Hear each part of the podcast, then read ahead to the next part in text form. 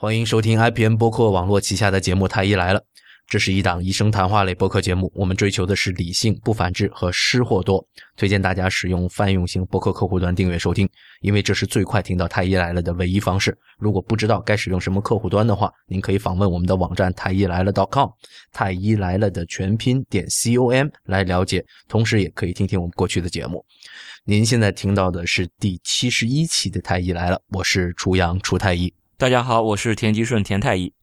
嗯，这期节目呢，就是我和田太医两个人给大家主持哈。首先讲一下上一期，因为我们工作的缘故哈，所以跳票了一期，呃，不好意思，向大家道个歉。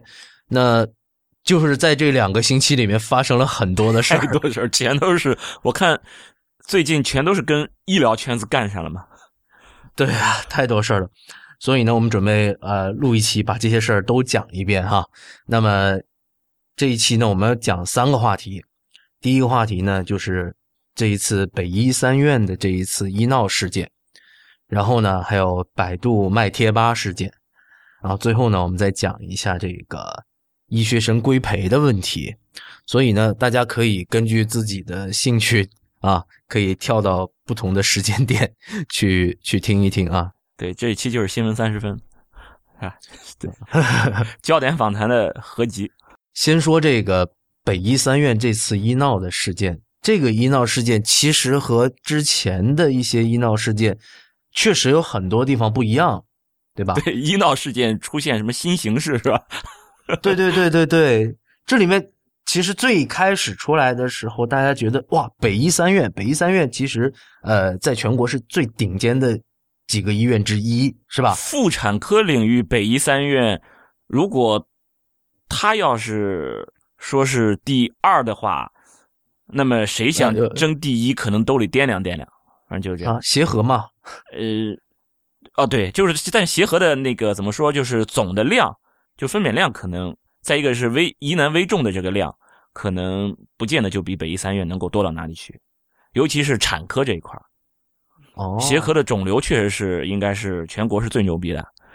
但是在产科这一块，北医三院的疑难危症的这这这个产科，它的这个量在全国是只要干产科都知道北医三院的这个疑难危重的产科，啊，北医三院的骨科也非非常厉害。嗯，那这次除了北医三院这个巨头以外，它的对面这一方 又是一个非常强大的，是吧？对，这个是中科院的理理科，对吧？理化所，哎，这个这里面又出现了很多很很奇葩的事情。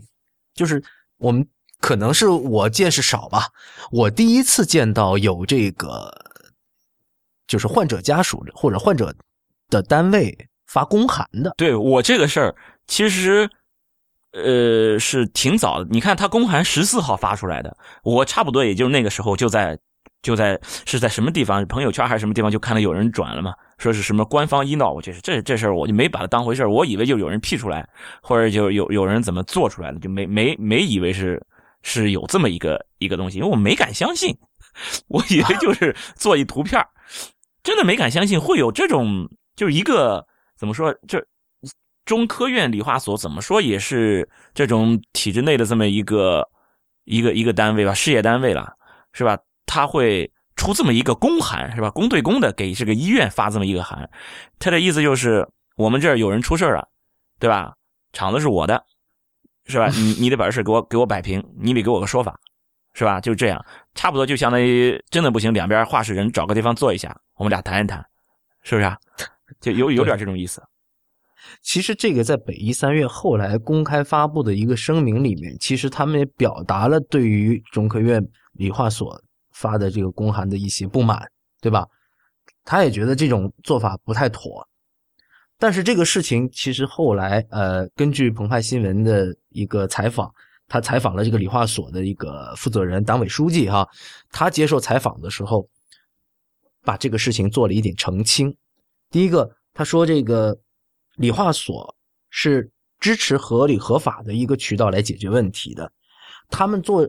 中中间是做了很多协调工作的，比如说在尸检的时候，一开始家属是不同意尸检的，是他们所里去过做了工作之后，家里呃这些家属才同意最后做尸检的。那么这件事情，我觉得是一个非常积极的一个工作啊。嗯，对。第二点呢，就是说这个公函并不是这个理化所自己放到网上去的，这个理化所将公函复印件提供给家属，然后大家可想而知，这个公函这个照片是怎么传到网上的，并不是说这个理化所的官方机构把这个东西发到了网上，所以这件事情，我觉得呃。这一次这个事件里面，中科院理化所其实还是受了很多的非议的哈。但是我觉得他还是有一点点冤。其实他怎么说呢？就是也是本着这种息事宁人的态度，对不对？就是自己有有员工有有问题，然后家属来闹，那我怎么把这个事儿给给安抚下去？这就是就是这种就是这种想法。然后你说我怎么安抚？那你他要到。到医院去讨说法，那好吧，我就我就给你做这个，相当于做了一个后盾，是吧？就相当于给你给你背一下书，是吧？就给你当个后台，就这么个意思。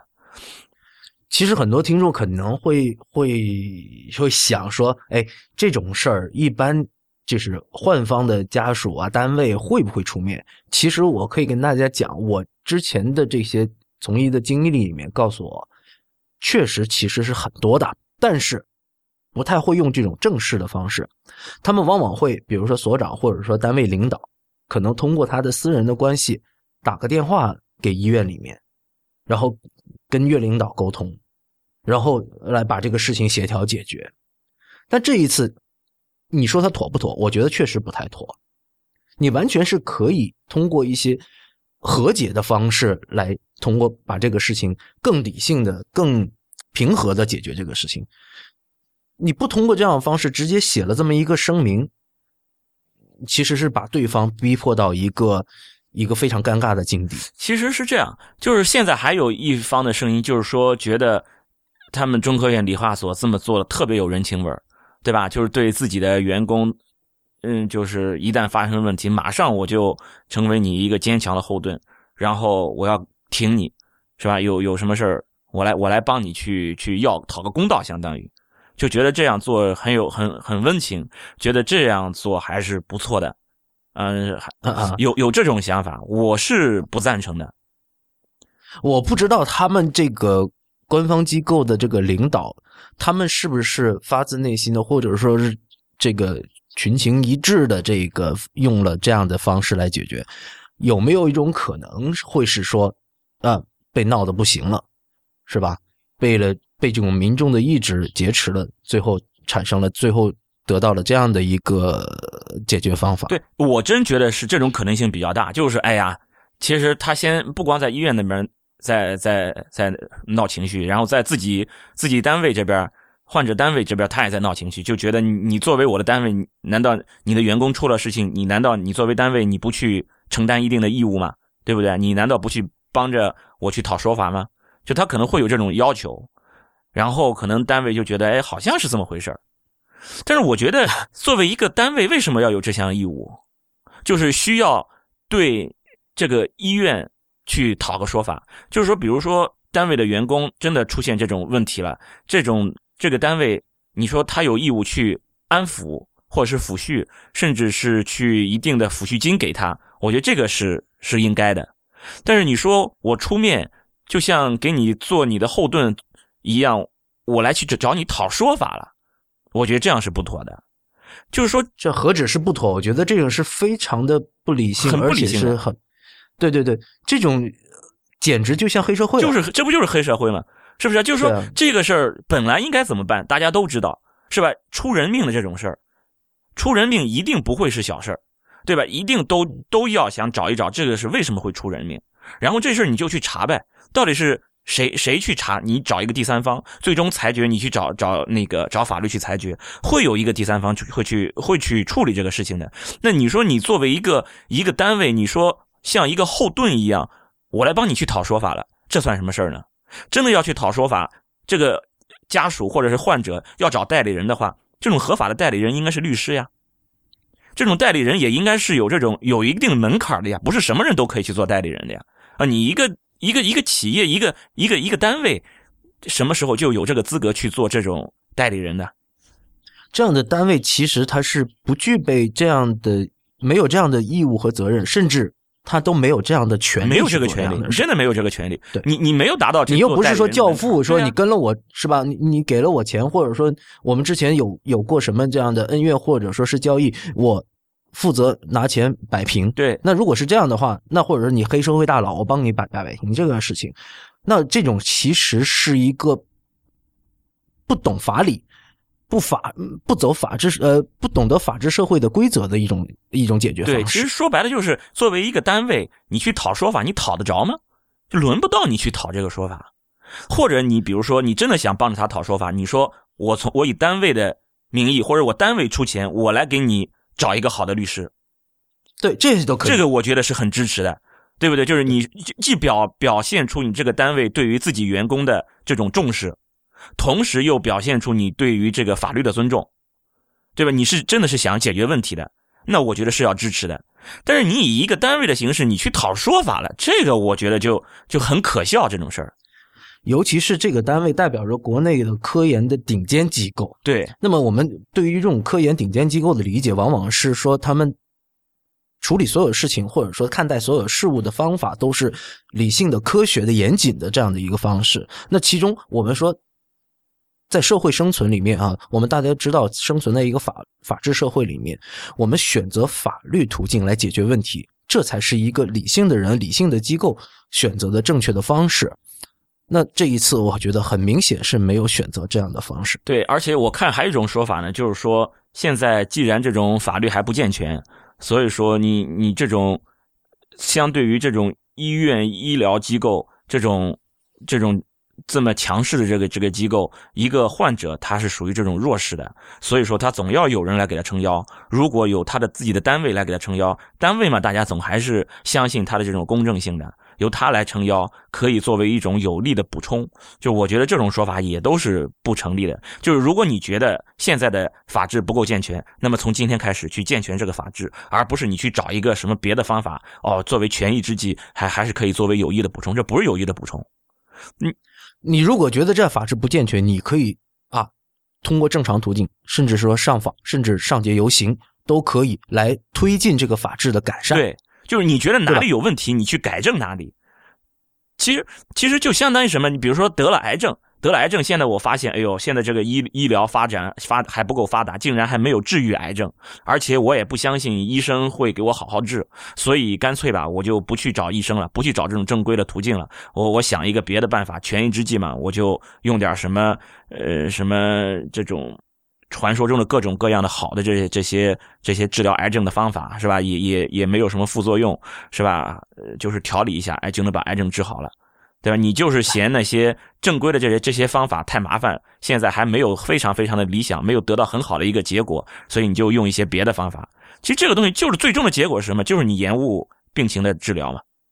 这个也一样的，你你觉得现在的法制不够健全啊？这些律师我也不相信他们，好，我就不不找他们来帮忙，我还是自己找一个更好的一个方法，然后我就求助于这种单位，然后单位呢也给我撑腰，是吧？他也去讨说法，然后这这事儿好像就解决了。最终你还是要把要解决问题这个方法，让把这个法律健全起来，把这个事儿用用什么更更加制度化的这这种形式去解决，把这个事儿还是把它给延误了呀。其实在这个里面，我觉得换方的这个这个手段其实还挺多的。那一般来说，这种医患关系出现纠纷的时候，哈，呃，有几种方法。第一种呢，比如说寻求网络的帮助，是吧对？通过舆论施加压力。还有一个呢，就是说呃，走暴力途径，那么直接找人，比谁人多，是吧？比谁更能更暴力，嗯，对吧？那当然还有法律的途径。那这一次，哎，他想到了一个新招，用用单位的一个权利来来权衡，来来来制衡。他甚至觉得啊，我觉得我们这个单位的力量也很大，power 也也不错。你虽然你是北医三院，但我们是这个中科院，是吧？所以我觉得这个他这个想法其实很有意思。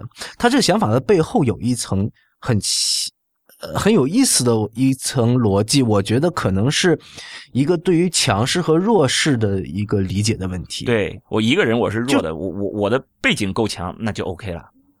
对，还有一个刚才你提到的，就是很多人会觉得医院在这里面是一个强势的一个单位，或者说这么一个个体，他在一个病人和一个医院之间，那确实医院是一个强势的，对。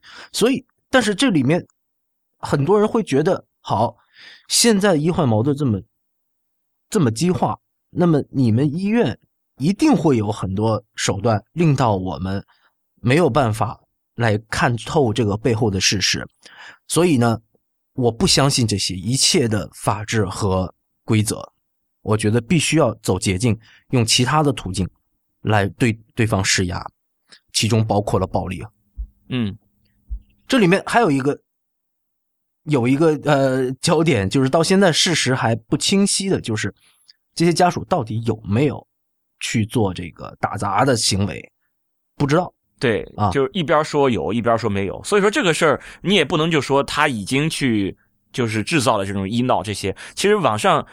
哎，我觉得是有个挺有意思的事儿啊，就是你比如说一两年之前，一旦出现，比如就这种很很就是很差结局的这种情况，就有患者死掉了，对吧？嗯，一旦出现这种事儿，你比如说可能放两三年前，网上一边倒的这种舆论，应该就是草菅人命了，对吧？应应该就是医生这边失职渎职，草菅人命，最终是肯定要医生要要这种要来出来谢罪，肯定是这样的，就是一边倒。对，这个时候其实是。更多的发生在早期论坛的这个年代，对那个时候舆论的暴力确实非常厉害，因为在医疗圈内有音量的人不多。呃，到了新，其实到了那个呃，这个是杨震老师在他的一篇文章里写到的，我要借用他的这个观点，我认为他说的非常的对，就是说在新浪微博时代，就是很多医生大 V 在新浪微博发言，然后以至于形成了很大的音量，所以一旦再有这样的医闹事件出来的时候。会有不同的声音，会有他就是代表了医生这方面的声音与之抗衡。如果说对方并不是理性来讨论问题的话，那么这些理性的医生的这个这个辩驳和证词，会令到这个事情的舆论导向，而不像以前一边倒。哎，这个是理性是要打问号的，就是现在对对对对医生不是说我医生在争取医生的权益，在说。呃，那个有可能医生并没有做错，在说这个话的时候，这些医生就都是理性的。其实我觉得现在又出现了一种什么局面呢？就如果发生这种事情，马上就会有人先跳出来说：“哎，是不是他们要请医闹了？”就具体他们是不是又叫了医医闹了，不知道。但是第一反应就是这些人肯定会叫医闹的。比方说，如果要是有人死掉了，然后这件事在社会上发酵了，让社会上的人知道了，然后马上第一反应。可能就是哎，这家人应该叫叫医闹了吧？应该是有人去去打砸了吧？可能就会这种这个有一，我非常相信这句话，就是 “you see what you see”，就是你只能看到你自己想看到的那一部分。很多人都只看到了自己希望看到的那一部分，然后他相信自己其实已经相信的那一个部分。如果有一些声音是符合自己的立场或者说是这个态度的时候，那么他会。不遗余力的去支持这样的一个立场，但是如果某一种声音是与自己的立场相悖的时候，那么他会本能的去屏蔽这样的声音。对，而且对我觉得脱脱缺乏独立思考的人是在社会中是绝大多数，其中包括医生。对我觉得这个医生这个群体里面，大多数人和普通人其实是一样的，对，也并不是很多人都有这样的独立思考的能力。如果说现在的。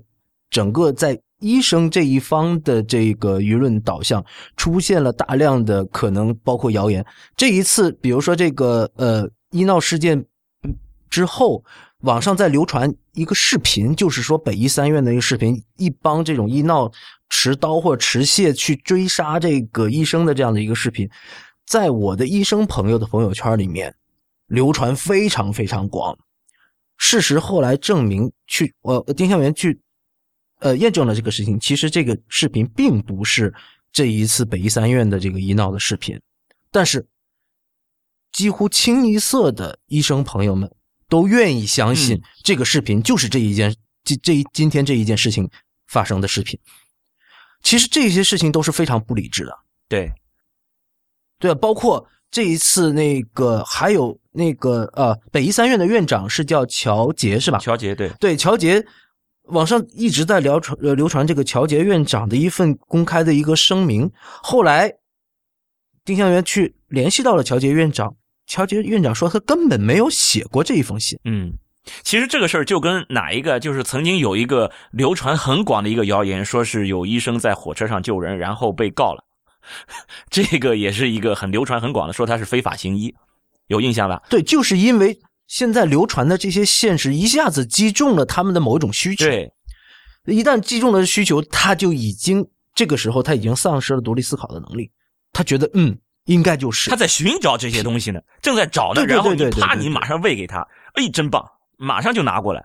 他也不会去辨别这个事儿是真的还是假的，不会去追究。在这个时，候的时候，就跟平时工作状态变成两回事儿了。他一立刻切换到另外一种模式了。这个时候他就不再循证了，他就不再去去查证这个背后到底是不是真实的。，对，就是说，因为这个其实是在他专业领域以外的一个一个事情，所以他往往在这对待这样的事情的时候，这样的一些信息，呃，传递到自己耳朵里面或眼睛里面的时候，他没有这一种本能说啊，我要去查证一下这个事情，而是选择了和绝大多数人一样去相信，然后被舆论的暴力挟持。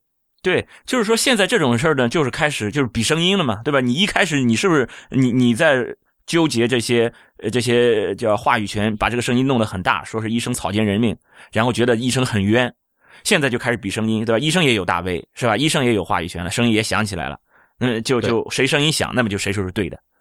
嗯，然后现在就变成这种情况。呃，以前是有医闹，医闹是去去去打砸医院，这个确实是有。那么现在医生，如果你不去这种去理性的判断，拿着一些根本就没有的东西当做你的证据，说其他人说患者做了过分的事情，其实这种这种做法也跟医闹没有什么区别。其实这也是一种闹，你是一种这种语言上的一种暴力。然后你比如说，现在我看到还有一种说法，就是说这个呃产妇的这个死是跟什么有关呢？是一种比如说什么父权社会的一种悲哀啊，是是这种，比方说是他的家属啊强加给他的啊，是他们的这个这个你很多说你要找人一定要。嫁老公一定要要要挑好啊，就是说你如果不挑好老公，你看就就是要了你的命也要你让你给他生孩子等等等等，就在说这个，其实就是相当于揣测，就是莫须有的就说其实是这家这个老公人品有问题啊，所以说最终的这个死还是因为他们家属的不好。其实这种事儿都是莫须有的，就是你没有一个他们在传，他们在想试图抹黑这个患者家属的时候，用了很多很奇怪，我觉得，呃，甚至是可以用低劣来形容的一些方法。比如说，他们翻出了他过去的一个就诊经历，比如说，他说他呃第一次呃生育的时候，他当时的小孩也是在北医三院，后来。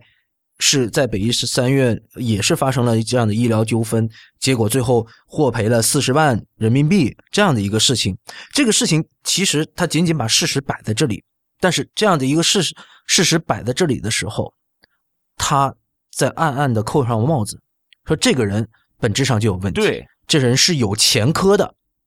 虽然这些话可能没有说出来，但是很容易被人家误读。他就是在在传递这么一个一个意思，就是说。这就跟以前一旦出了医疗呃医疗上的这个事件的时候，你先说这个医生有多么多么的坏，就是你先让大家知道这个医生是个坏的，所以说出来结果一定就是这个坏的医生出来的这个问题。那现在同样的，我也用一些那个并没有进行查证的一些东西，我来拿过来诱导你，让你觉得这个家属就是坏的，然后所以说出现这个问题，这个坏的家属就不会有什么好的表现、好的行为。那么我觉得这已经是人身攻击了。对，对，就是一闹闹，你也在闹，对吧？你在闹一闹，就这个意思，就大家都在闹，医生也跟着闹，就两边都在闹，比谁的声音大，比谁闹得凶，是吧？比最终大家都更倾向于谁是坏的，就是这样。然后就没有人再去关心这个事情到底它是怎么回事，你从头到尾去捋一下啊。患者就说医生不够负责任，那，医生就说患者其实是有有这些这患者和他的家属有这些那那些的问题，那到底是哪里出问题了？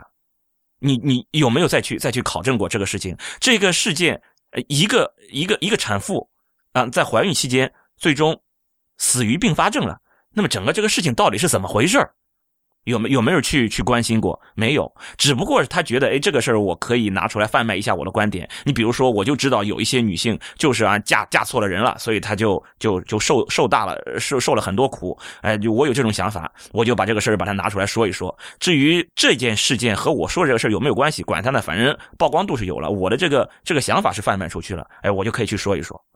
对，这次可以消费的点实在是太多了，所以各种各样门派的人都利用这次事件来消费，呃，来消费这个事件，来达到贩卖自己观点的目的。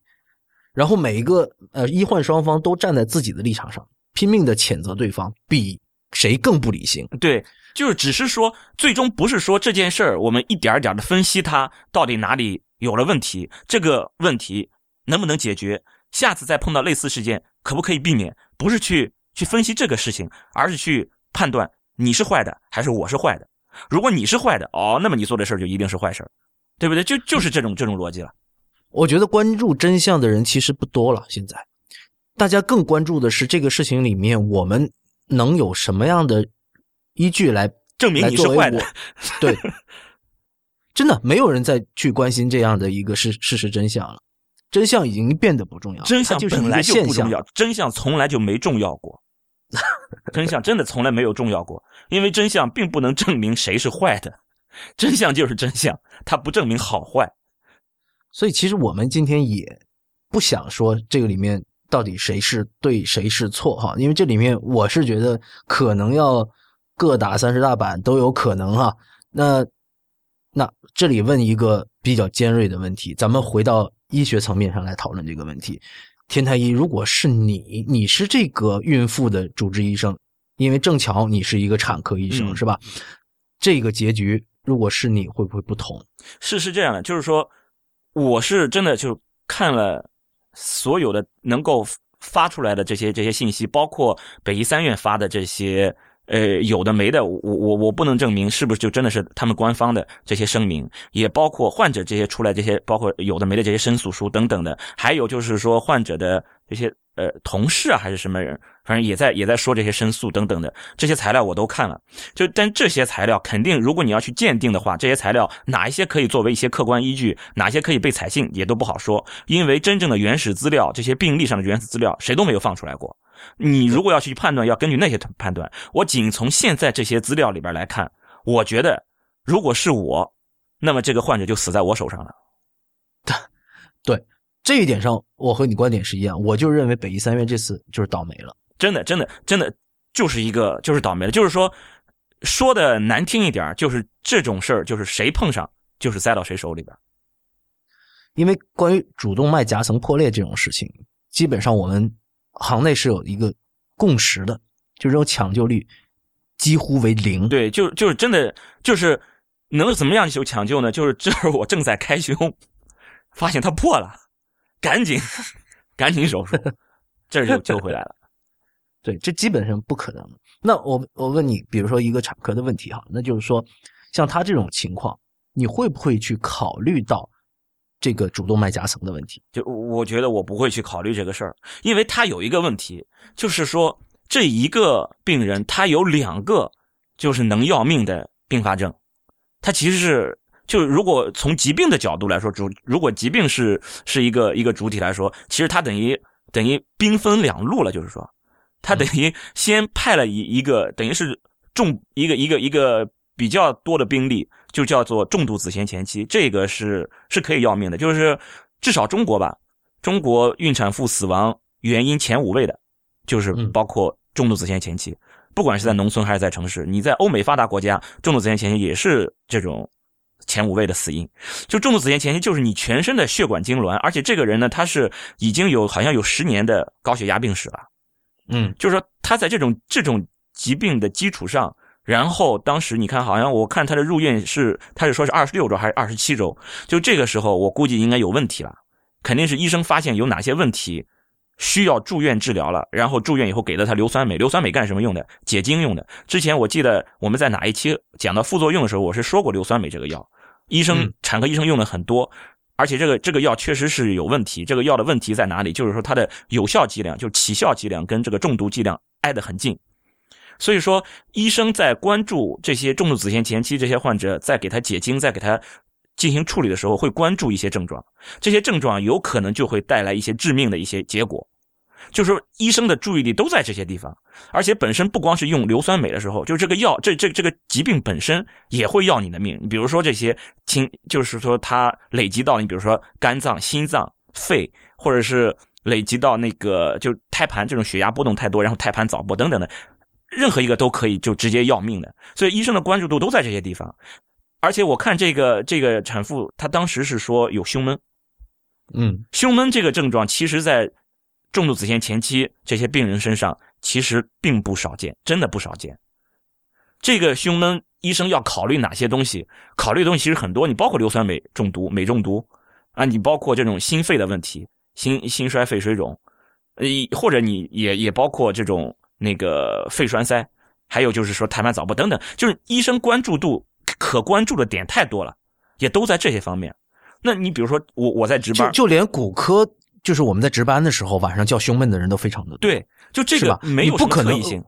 对，我们在诊断的时候，往往还是最大的考虑那些高频的一些疾病和症状，和一些解释能够解释他现在目前症状的一些原因，而不是优先去考虑那些特别低频的一些。疾病，比如说像主动脉夹层这种就特别低频的疾病，十万分之一发病率。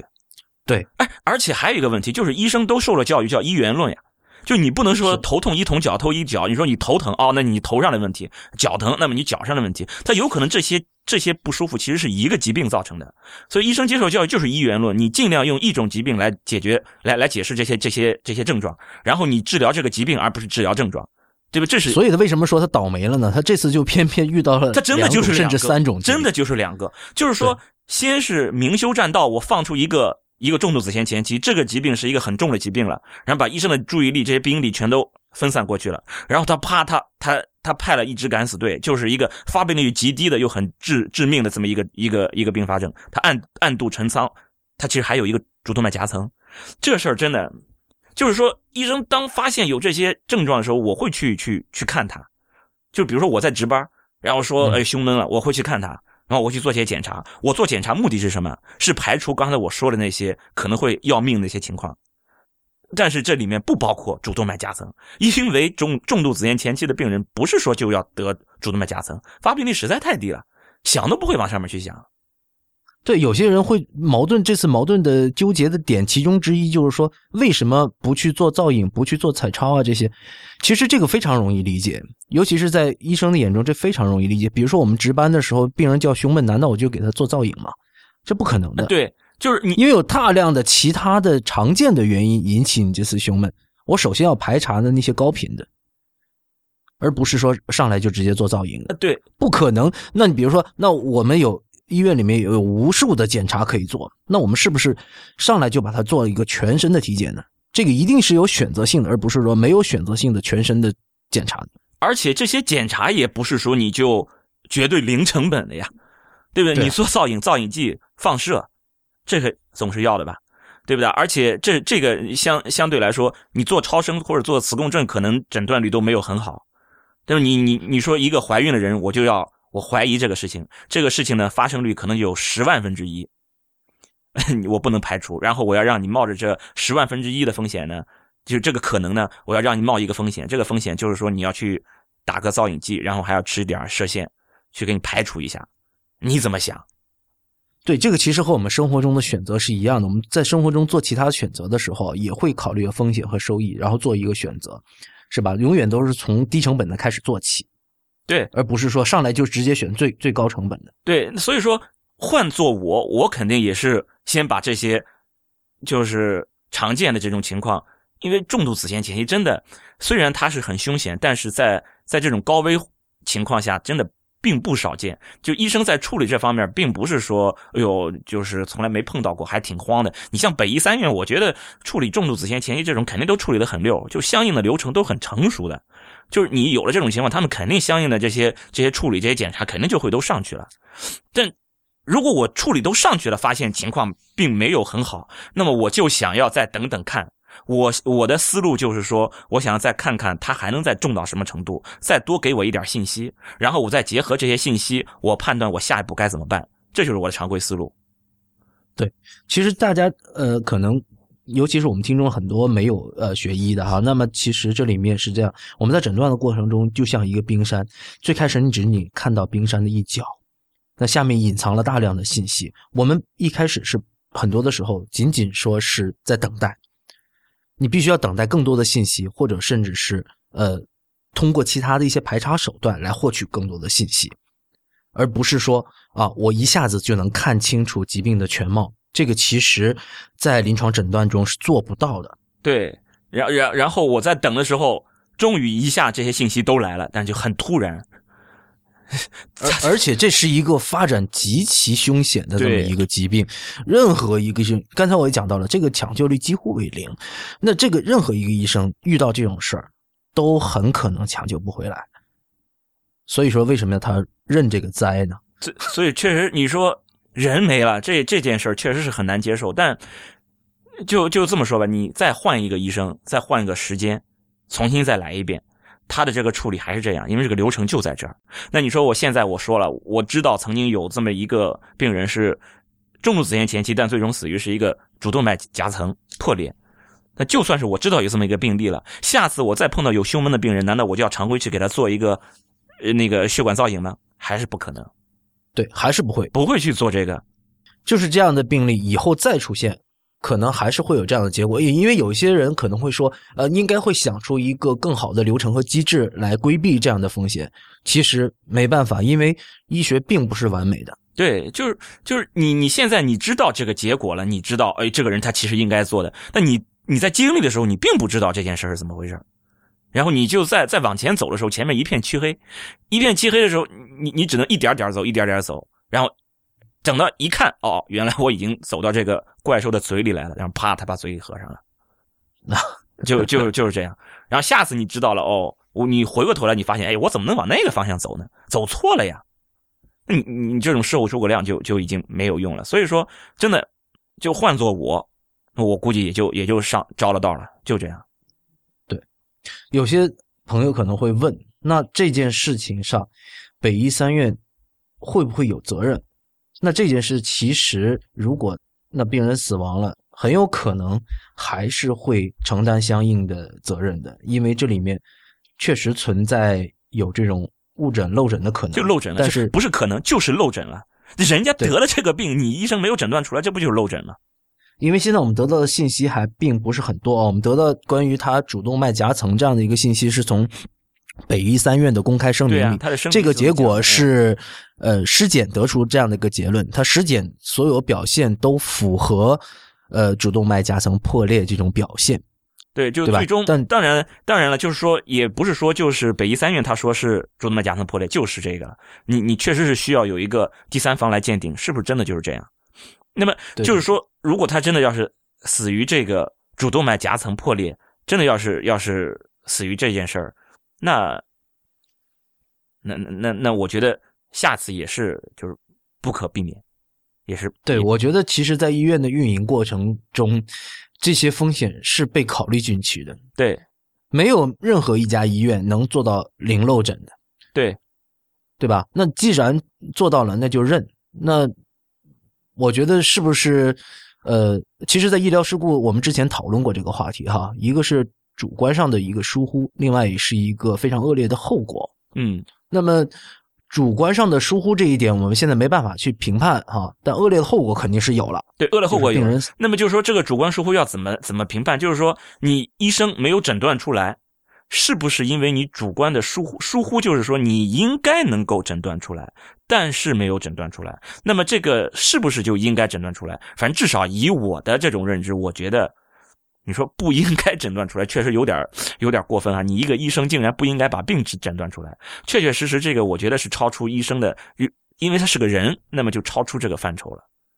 就是你理论上讲，理论上讲，疾病这种疾病不是说不能诊断的，这是肯定的。对吧？主动脉主动脉夹层破裂这个疾病，理论上讲是可以诊断的，但是在这种情况下，其实所以说在在鉴定的时候是有一种方法，就是比方说我找基数我找五个完全不相关的那个专家，就是说我让这五个专家每个人都从头到尾来浏览一下这个疾病的进展，然后啪到这一步，我问这五个专家，你们到这里你们会给什么处理？你们会给什么判断？如果这五个专家多数都认为我的这个处理。和这个医生当事医生的处理是完全一样的。OK，我就认为这个医生是没有疏忽的，他没有主观上应该做但是没有做的事情，因为这个就是这种局限局限在这里了。虽然确确实实他做的是是漏诊了，确确实实漏诊了这样，但是那么就是这个是不是你的一个主观的疏忽？当然了，就是在那个家属的申诉里面，他说有叫医生叫不到，就是如果病人出现了症状，他叫医生。医生没有去重视症状，这个我觉得是可以算主观疏忽的。嗯，但这个是一面之词，对，这是一面之词，没有办法。所以说这个我没有办法支持这样的对，不是说不是说病人家属说这个，因为病人家属他这个申诉书里面还有一条，就是说那天就是他在他那个就是产妇出现症状的那一天，这个家属申诉书就她老公九点钟就已经回家了，也就是说那天的症状，我想应该不会很重。因为症状如果重的话，作为老公他不会回家的，他应该陪在旁边。嗯，他如果是这样的话，那么当时他回家之后，医生对于这个患者的处理是怎么样的？我想他应该是不会很清楚的。所以说，这个这个我们细节我们没有办法去了解。所以说这一块你应该根据现有的能够搜索到的这些客观客观依据，然后由由等于是由由法官这边司法部门他们去调查这些所有的证据。医院因为举证倒置嘛，医院你要证明你的这些处理是不是都及时？嗯，所以这个事儿最后的结果是怎么样，我们也不清楚。我们很期待，对我们也很想知道，像这样的一个特殊的医闹案件，或者说啊医疗事件吧，应该医疗纠纷，还不能确定他是定性给他说是医闹事件。对，那。到最后的结果会是什么样？我们也很想知道。我估计要能出个结果，起码得几个月以后，没这么简单，没这么容易。但是我估计到，尤其是这个是社会影响这么大的一次事件，对，呃，非常会非常非常慎重。对，然后就是等到出来结果的时候，就不知道大家还就真相出来的时候，大家会不会还这么关心？因为真相一旦出来了，就是什么就是什么的时候，可能大家也就不这么关心了，因为你没有机会再去贩卖自己的这些观点了嘛。对哦，原来是这样啊！好，下一个事情，好，就就就就过去了。那我们也要开始讲下一个事情了。对，我们也下一个事情。那 我们下一个事情讲什么呢？呃，讲百度，百度卖贴，讲百度卖贴吧的事卖贴吧。哎，这个事儿最近真的这两件事都是现象级的问题，对，真的是在今天骂百度已经成为了一种政治正确。对 对对。想想我们从去年就开始骂百度、骂莆田系了。哎，去年我们骂的时候还没有有政治正确吗？当时还应该还没有。那个时候，那时候我们还是一个非常微弱的声音。对，当当然我们现在也是个非常微弱的声音。现在就是你，比方你做错什么事哎呦，这不行。最近好像负面负面信息比较多，那就出来骂骂百度吧。但这一次其实。我觉得这个事情，呃，是在知乎上发酵的。对对对。那原因是他这个，呃，原来被剥夺了这个管理权利的吧主，出来来来讲了一通他对于这个事情的来龙去脉啊，他的这也是他的一面之词了哈。这我也不知道具体是怎么回事但是问题是，他们取代这个贴吧的管理者的这个人。后来被很多网友去揭穿，这个人其实，嗯，他的医疗资质很值得怀疑，对吧？嗯，那相比之前的一些这个病友们，那大家觉得现在这个贴吧商业化，而且呢是利用了病友之间的这种这种互相的关爱、互相支持的这个力量。而进行了一些商商业利益，甚至有一些欺诈的行为，那这一点其实是大家最不最不能容忍的。对，其实你说商业化行为是不是不能忍？我觉得倒未尝不可。对，我觉得就是一个商业公司逐利，这是他的本能，而且是大家应该这是理所当然的事情。对你为什么不能商业化？我我觉得是可以商业化的。对，包括大家有有。有一部分的争议矛头指向了原来的贴吧的吧主，说他之前呃也有商业盈利的这种呃嫌疑哈。但是我觉得即使如此也无可厚非。对，你就对对这个我觉得真的是没问题。就是人家为这个事情做出了努力，付出了劳动，为什么不能获得一点回报？哦，我付出劳动，然后获得回报，你就说我商业化，哦，那我就商业化了，那怎么样？对，其实呃，我我很喜欢那个那个电影，就是《Dark Knight》，呃，就是蝙蝠侠的那个黑暗骑士里面小丑说的那句话。If you're good at something, never do it for free. 那对，那你现在既然为了大家做了这么多贡献，那收取一点酬劳，那如果说你的动机是好的，最后结果也是好的，那岂不是双赢吗？对吧？对，那所以其实对于商业化这件事情，我们觉得是没问题的。嗯嗯，对。但是主要是大家的呃不满的问题在于，它的商业化的手段不是大家能够接受的一种商业化的手段，而是掺杂了一些欺诈成分的这个商业化手段。对，就是大家其实反对的不是商业化，其实更多的是其实是想表达我反对欺骗。对，那我们来说一下百度之前做过的一些事儿哈。那我们之前讲百度和莆田系之间 的这些这些故事里面，大家就可以知道，他们如何是利用他自己的流量来变现的呢？那么，大家在搜索引擎搜索到一些疾病的时候，排名前列的这种加 V 的信息和链接，其实都是带推广的。也就是说，它这个链接把，比如说你搜索这些疾病最可靠的信息啊，当然这里面“可靠”这两个字也要打引号，并不一定会排在前面。但是我们能知道的是，做了推广花了钱的链接一定会排在前面。那么在搜索引擎的排序的里面有这么一个呃基本的常识，大家对于排序靠前的信任度会更高。嗯，对吧嗯对我会点击的欲望会更强烈。那么，尤其是百度是一个对于呃上网呃网络操作能力要求门槛非常低的这么一个搜索引擎，对吧？以至于很多网络经验很不足的人会首先选择百度来作为他们互联网的入口。那么，对于这些互联网经验非常不足的人，是很难搞清楚我们刚才说的这些事情的。所以我觉得受骗上当了这些人，呃，他们是非常可怜无辜的哈，不能怪他们，对吧？因为一上来就是这些，那他里他点进去了很正常。对，那么他一旦点进去了之后，那么有可能他会面对的像我们之前来做节目的那位嘉宾曾经做过的一个工作，就是这个一些民营医院的网络推广人员，他可能会面临到这样呃面面认识到这样的人，然后他们会通过他们的一套话语话术来将这个人引导至他们的医院就医。其实这个是也是无可厚非的，我觉得。嗯为什么说呢？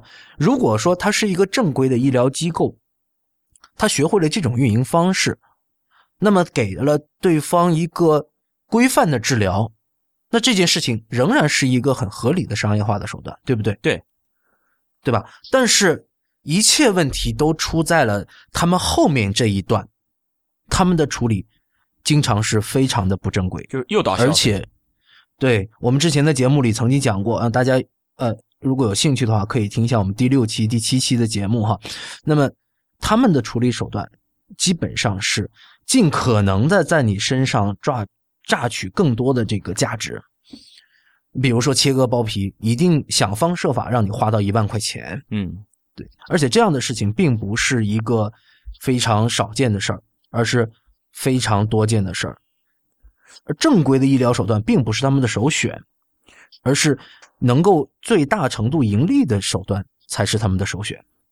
所所以说，就是它是这种商业化的形式，就是我只考虑价钱，只考虑盈利的问题，而没有考虑服务质量。就是我提供的这个服务质量好坏，嗯，完全不在我的考察范围内。我考察的仅仅是我是否盈利，我的赚的钱比我的成本高了多少。我只是这是我仅考虑的问题。就是说，这种情况其实是有问题的，这个是不道德的。嗯，比如说，就像我们说开一个美食街哈、之前不是青岛有那个天价大虾的事件嘛，是吧？比如我开这么美食街，然后这是里面的所有的饭馆、所有的摊档都在进行着这种宰客的行为，那么我觉得这个美食街是要承担一个相应的责任的。他承担什么责任？他其实肩负着一个监督和管理这个市场的问题，他这样担负着这样的一个一个责任和义务。他如果没有尽到这个义务的话，我认为他是有问题的。其实你比如说，假如我是百度，呃，就是我站在百度的角度，就是比如就这些医疗机构，这个医疗机构它是不是一个正规的医疗机构？难道是由百度去审核，而不是由政府去审核吗？就这个监督、这个审核、这个义务应该是谁的？就这个职责是百度去做，还是政府去做？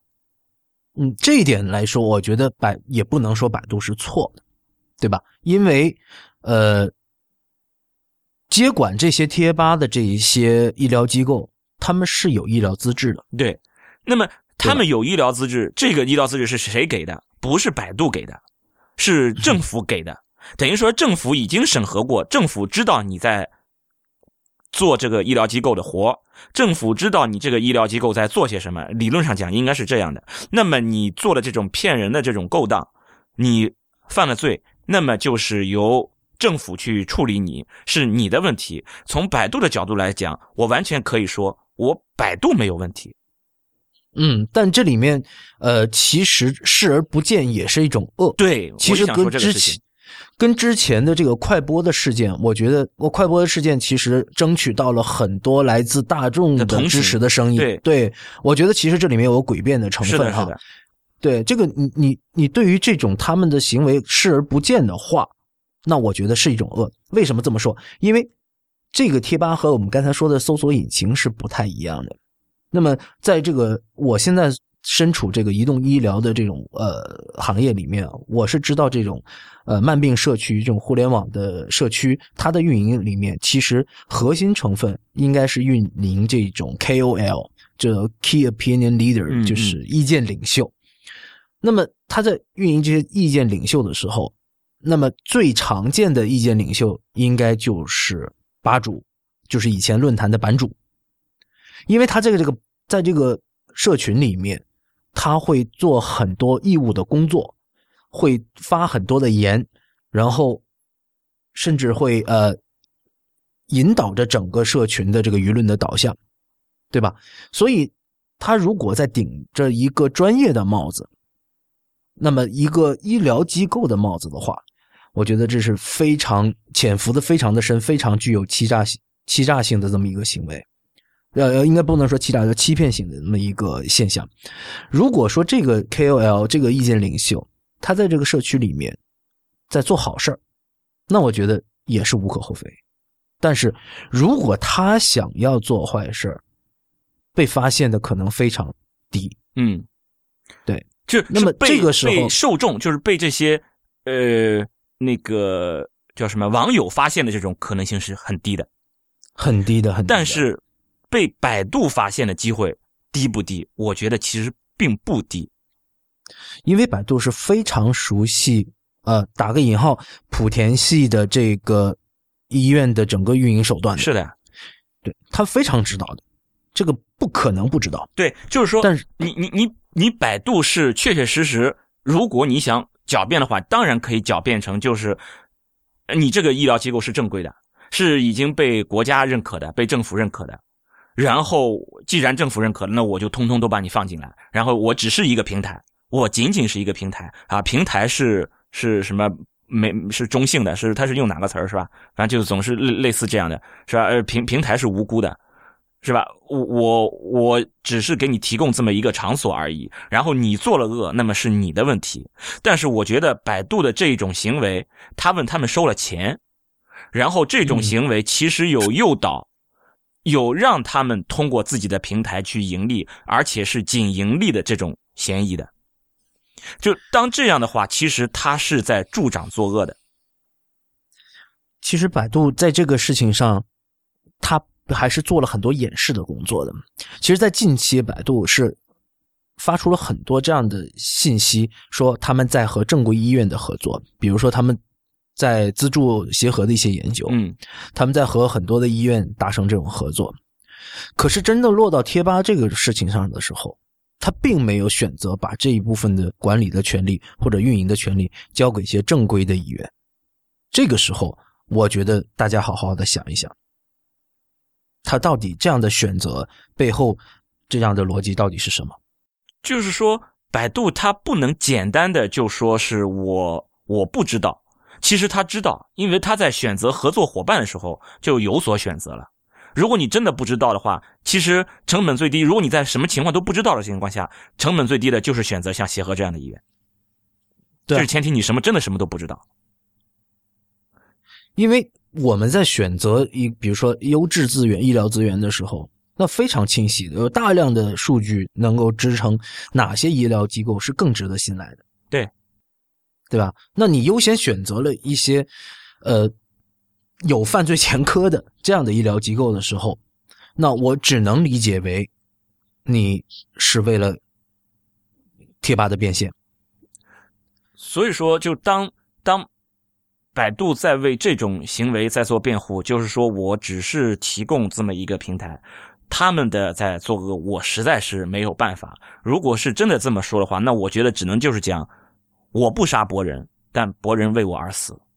真的就是你没有去做你该做的事情，然后博人的死其实是跟你有关的。其实你默认了这个事情的发生，这件事情，其实我觉得。在这个时候，可能百度都不仅仅是一种默认，甚至都有诱导行为，因为它比如说在搜索时候的一个竞价，这个其实就就已经有了诱导行为了。然后再卖这个贴吧，贴吧的这个这个，我我相信这个不同的，就是说机构或者是个人出的钱不一样，他在选在这个卖贴吧的时候，我想他的选择也会也会不同的。我这里可能想说一个政治不那么正确的话。就是根据现在网上爆出来的一些百度的内部工作人员的一些吐槽，和我认识的一些百度前员工，我们了解到的一些信息，其实，在百度很多的员工的心目中，这是一个商业社会。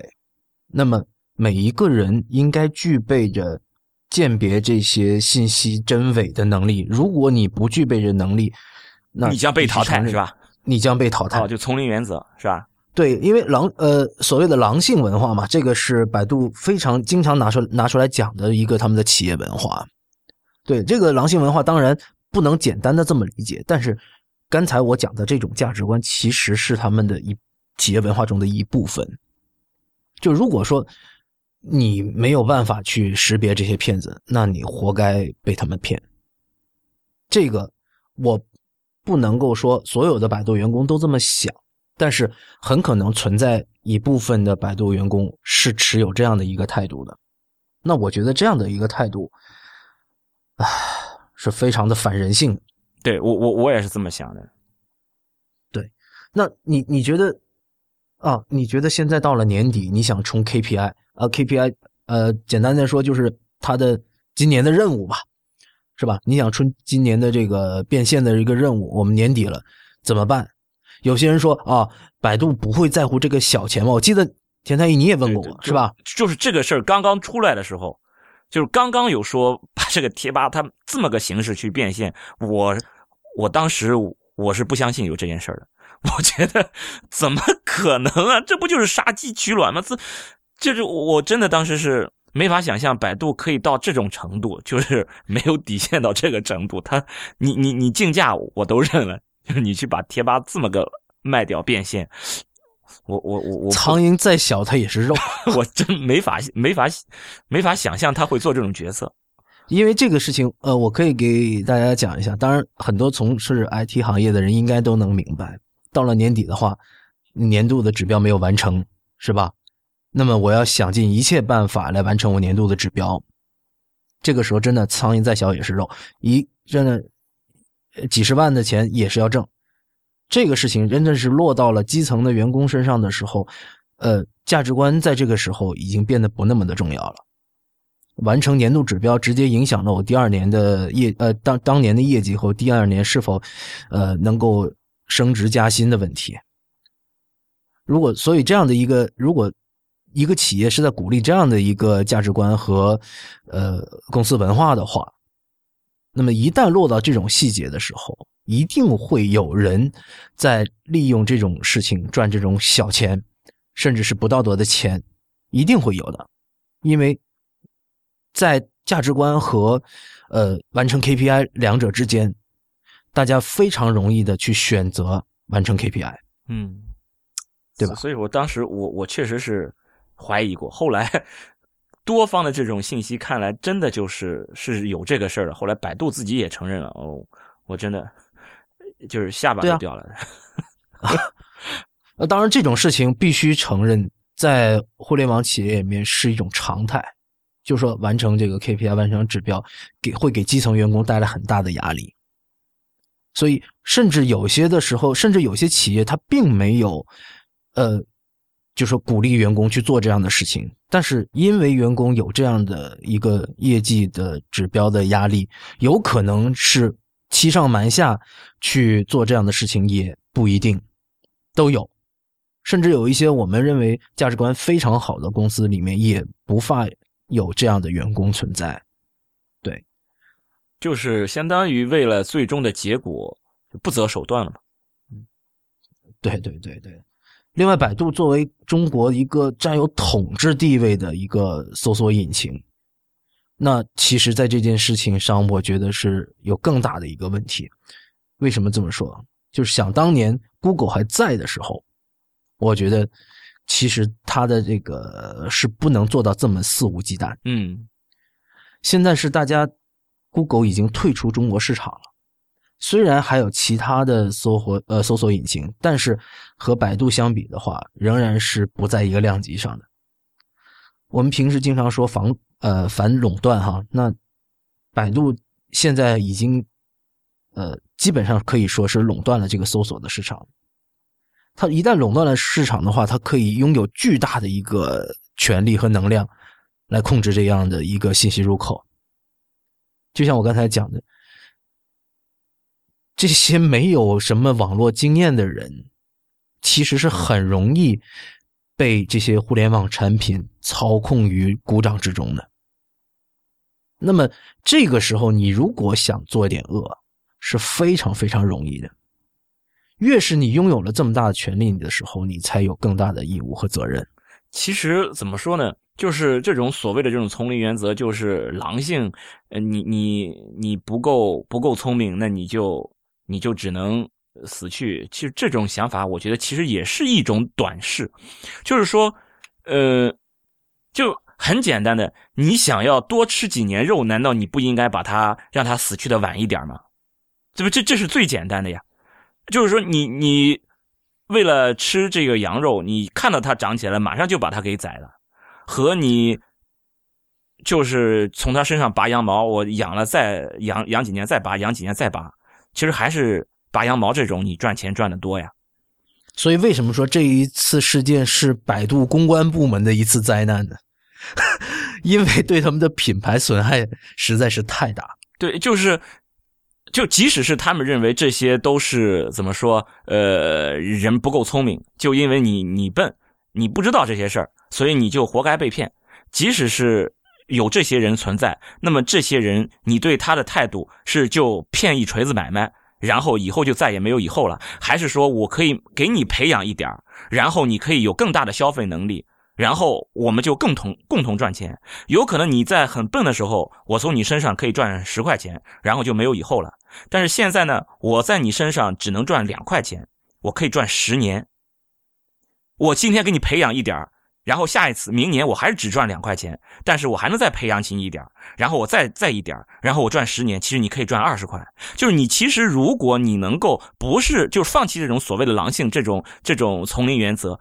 其实就是你可以获得一个更远期的一个未来，然后是一个两方的一个共赢，就是你的，但这样慢呢？啊，对，就是慢，就是你你是不是更更看重未来，还是只为了眼前的这一这一丁点的利益？然后如果你只看重眼前这一丁点利益，那确实就是你笨，那你就活该了。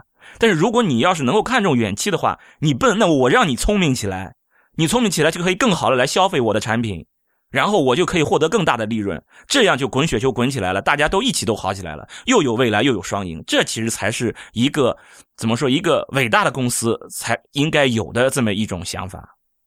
嗯，我觉得他没有想成为伟大的公司，想成为一个大的公司。对，因为在这个事情上，这种急功近利一定会损害到自己的羽毛。那么很明显，百度是没有珍惜自己的羽毛。那么就像。啊，我我就不提了哈，就说不提我们自己了，就是 你还是提了，等会儿还是要做下硬广，就是在这件事情上，你如果不珍惜自己的品牌形象，那我觉得就是一种急功近利的行为。那急功近利的行为一定会损害你的长远的利益。那这一点，我相信百度不可能不知道，但是因为他这样的企业文化，以至于这件事情的优先级不高。尤其是在这互联网这个快速迭代的这么一个节奏里面，他们是没有办法忍受这种慢的，因为今天你不变现，明天你不变现，你这个部门很可能是在这个公司的处在一个鄙视链的底端，因为大家都在赚钱，或者说别人都在作恶的时候，我不作恶，我是不是傻逼啊？对吧？因为我我是知道，呃，百度贴吧的一些情况，据说确实是在盈利方面的压力会比较大，因为确实百度贴吧，呃，首先我们知道高血压吧已经是被卖掉了的，嗯，对，那么他们已经是可能终于发现了这种盈利模式，那一旦发现了盈利模式，不像饿狼一样扑上去的话，怎么叫狼性文化呢？是吧？对，我当时真的是 没法相信，这种杀鸡取卵的事情竟然在这么一家公司发生了。哎，想不到，真的想不到。嗯呃，挺容易想到的吧？现在我知道了呀，他真的就会这么干呀。对，必须做一下硬广哈。呃，有身体上的问题不要去问百度，来问丁香医生。对，说说实话，现在我确实觉得，就丁香医生干的事儿就是烧钱的事儿，就丁香医生。没有没有获得利润，那么就是在就不停的在产出，就是要要要培养这些人，就是你你确确实实你现在不知道是吧？我让你知道，真的你让这些普通大众知道的多了，他可能更信任你，可能更愿意在你身上去消费。我是相信这一点的。你让人家知道的多了，你们。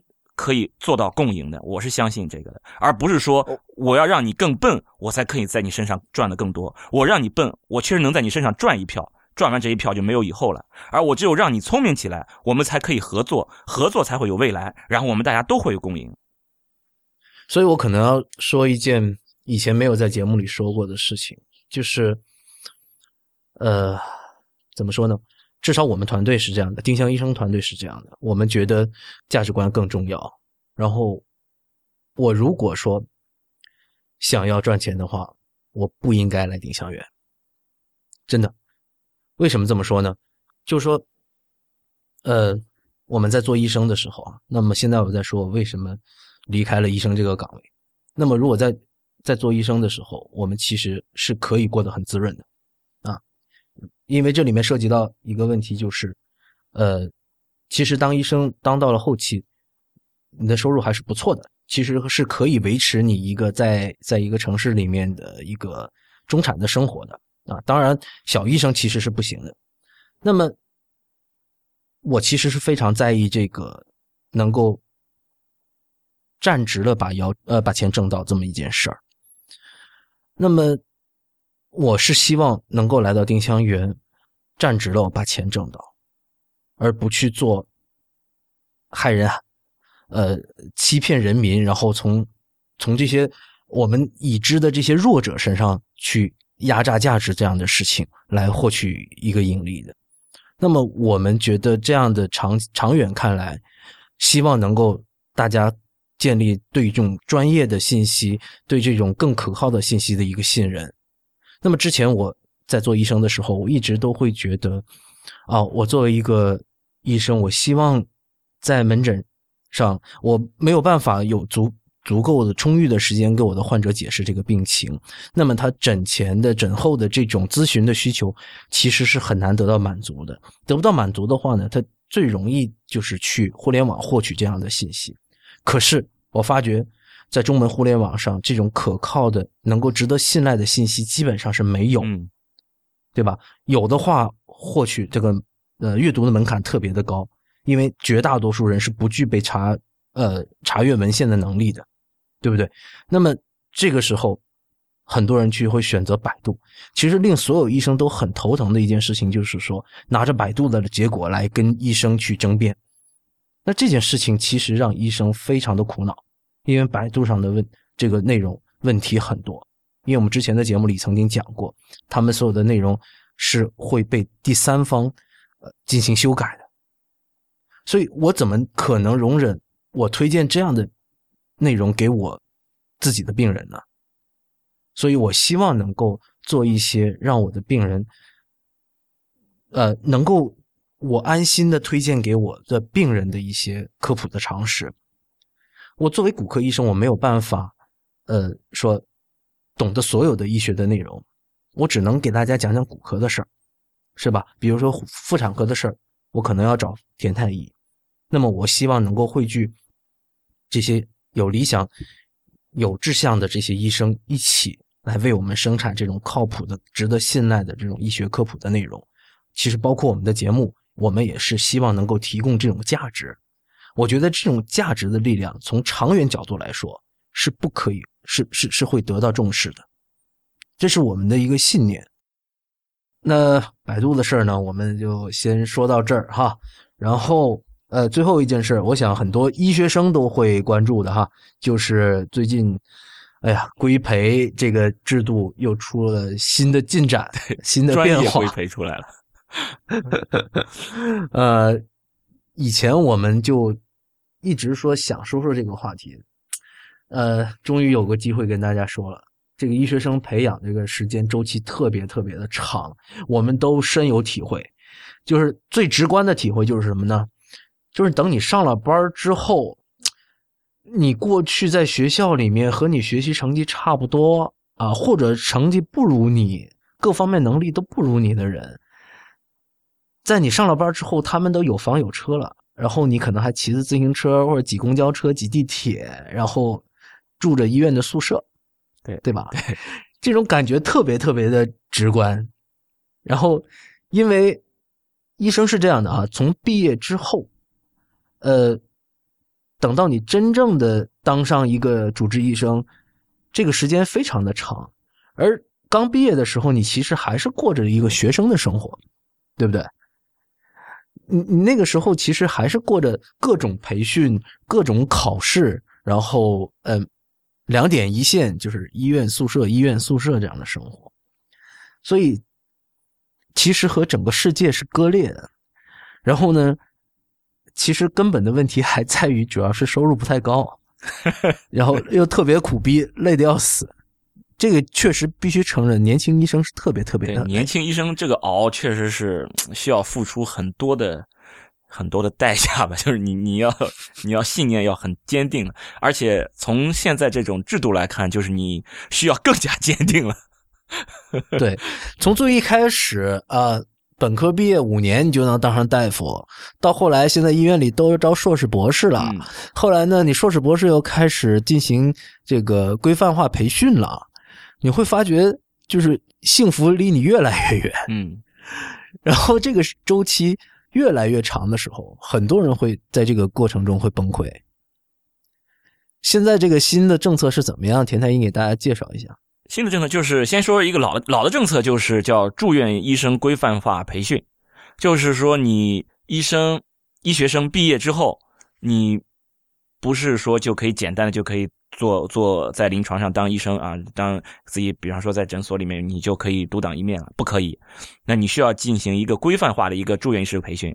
就是理论上，我讲的先只是理论上啊，就是说我们的美好的愿景啊，就是我们希望达到的这种现象是什么呢？就是说全国上下一盘棋，我们有一个非常好的一个规范性的这么一个呃指导的这么一个流程，有这么一个标准，然后我们就根据这个标准来对这些。毕业以后的医学生进行一个规范化的一个培训，然后培训差不多三年，达到一个什么样的结果呢？就是经过我这个规范化培训的这些人，他出来之后，就达到了住院医师的这个水平。就是你比如说那个我妇产科的这些人，他都可以很好的完成接生工作啊，都可以很好的管理产程，都可以很好的对这些基本的这些剖宫产都可以做得很好。然后一些手术、妇科手术达到某一个级别啊，只要是你经过这个规范化培训的这些人，就都达到了这个，就好像是把医生放到了这个生产线上，经过这个生产线。进行一定的加工之后，就都达到了这个水平，这一个指标。